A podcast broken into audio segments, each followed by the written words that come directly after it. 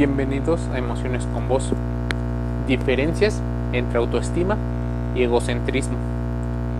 Estos dos conceptos pueden generar mucha confusión, dado que tienen muchas similitudes y muy pocas diferencias. En los pequeños detalles están las diferencias.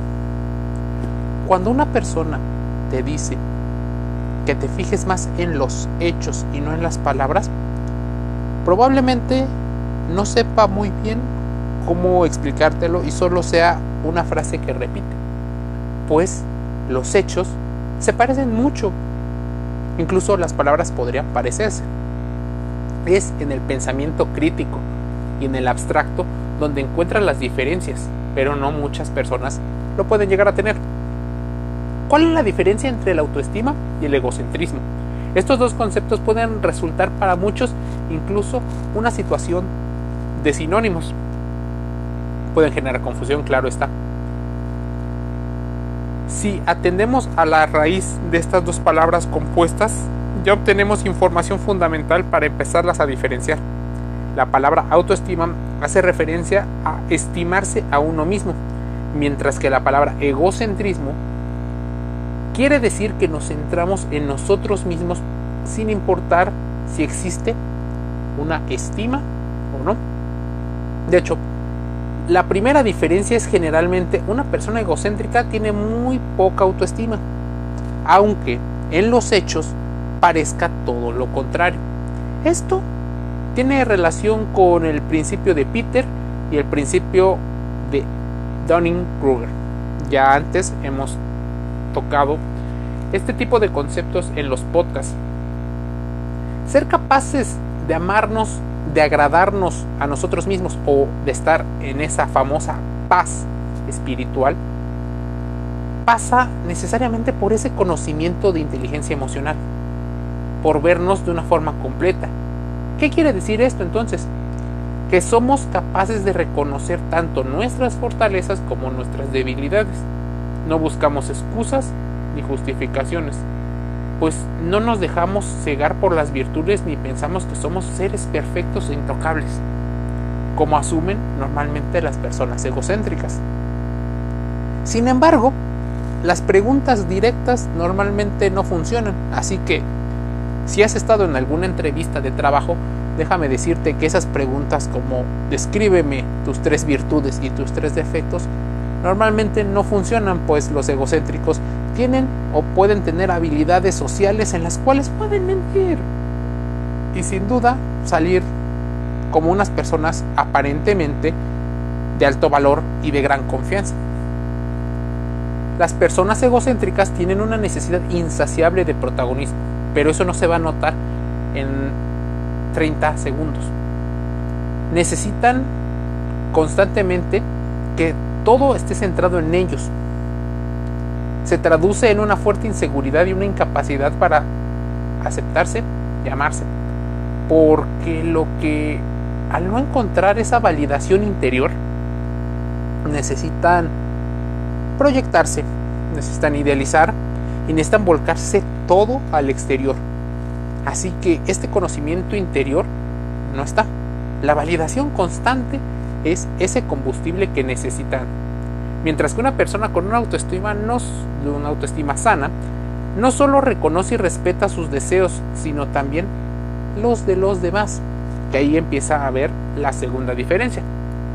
Si no estás seguro de que tu conducta se incline más a uno que a otro, pregúntate lo siguiente. ¿Qué tanta validación elogios o reconocimiento necesitas. ¿Te cuesta trabajo aceptar y reconocer las debilidades y los errores? ¿Te gusta más hablar que escuchar? ¿Con qué frecuencia lo haces? ¿Te sientes atacado o juzgado la mayor parte del tiempo? ¿Crees que es injusto? Si has respondido así en algún momento, empiézate a preguntar de qué lado posiblemente estés. ¿Cómo mantener entonces el ego al límite? Escucha más y habla menos. Ese es el consejo más fácil. Pero recuerda que existe un gran contexto detrás de ello. Imagina que uno de tus compañeros o compañeras comienzan a contarte alguna experiencia personal. Evita hablar sobre ti mismo y convertir esa oportunidad en un momento para reorientar toda la atención hacia ti. Una persona segura de sí misma puede escuchar a los demás sin necesidad de compartir todo el tiempo sus experiencias, ni siquiera poniéndose como autoridad o una situación por encima de. Aprecia el guardarse cosas para sí mismo. Abandona la necesidad de atención. Deja de defenderte. Reconoce esos fantasmas, miedos o demonios que normalmente nos acompañan. Una persona con una autoestima saludable puede ver los claros, los grises, los oscuros y no necesariamente las situaciones polarizadas. Eso evitará que debas de enfocarte demasiado en la parte brillosa de tu personalidad y fortalecer tu estima personal también visualizando la parte aparentemente oscura o negativa. Alégrate sinceramente de los demás. Tal vez no se haga muy a menudo este tipo de situaciones por la aversión a la pérdida del poder. Representar una autoestima que no tienes te haría quedar mal, te haría quedar como probablemente sea tu mundo interior. Existe un dicho muy popular, pero muy pocas veces entendido. Lo que es o como es adentro, es afuera. Puede ser que sea cierto, hasta cierto grado. Pero ¿qué pasaría si afuera hay un exterior atractivo? Hay una situación de seguridad, pero por dentro hay mucha fragilidad, hay una baja autoestima, hay un egocentrismo. Posiblemente estemos utilizando máscaras, pero ¿quién te enseña a tener este pensamiento racional, crítico y contrastante? Pocas veces. En este podcast de eso se trata, de contrastar la información. Suscríbete gratis a Spotify, Anchor y Google Podcast. Escucha estos podcasts de salud emocional, inteligencia, reflexión. Contrasta la información que aquí escuchas y visitan a tu médico, a tu psicólogo, a tu entrenador físico y si puedes también al nutriólogo. Te envío un saludo.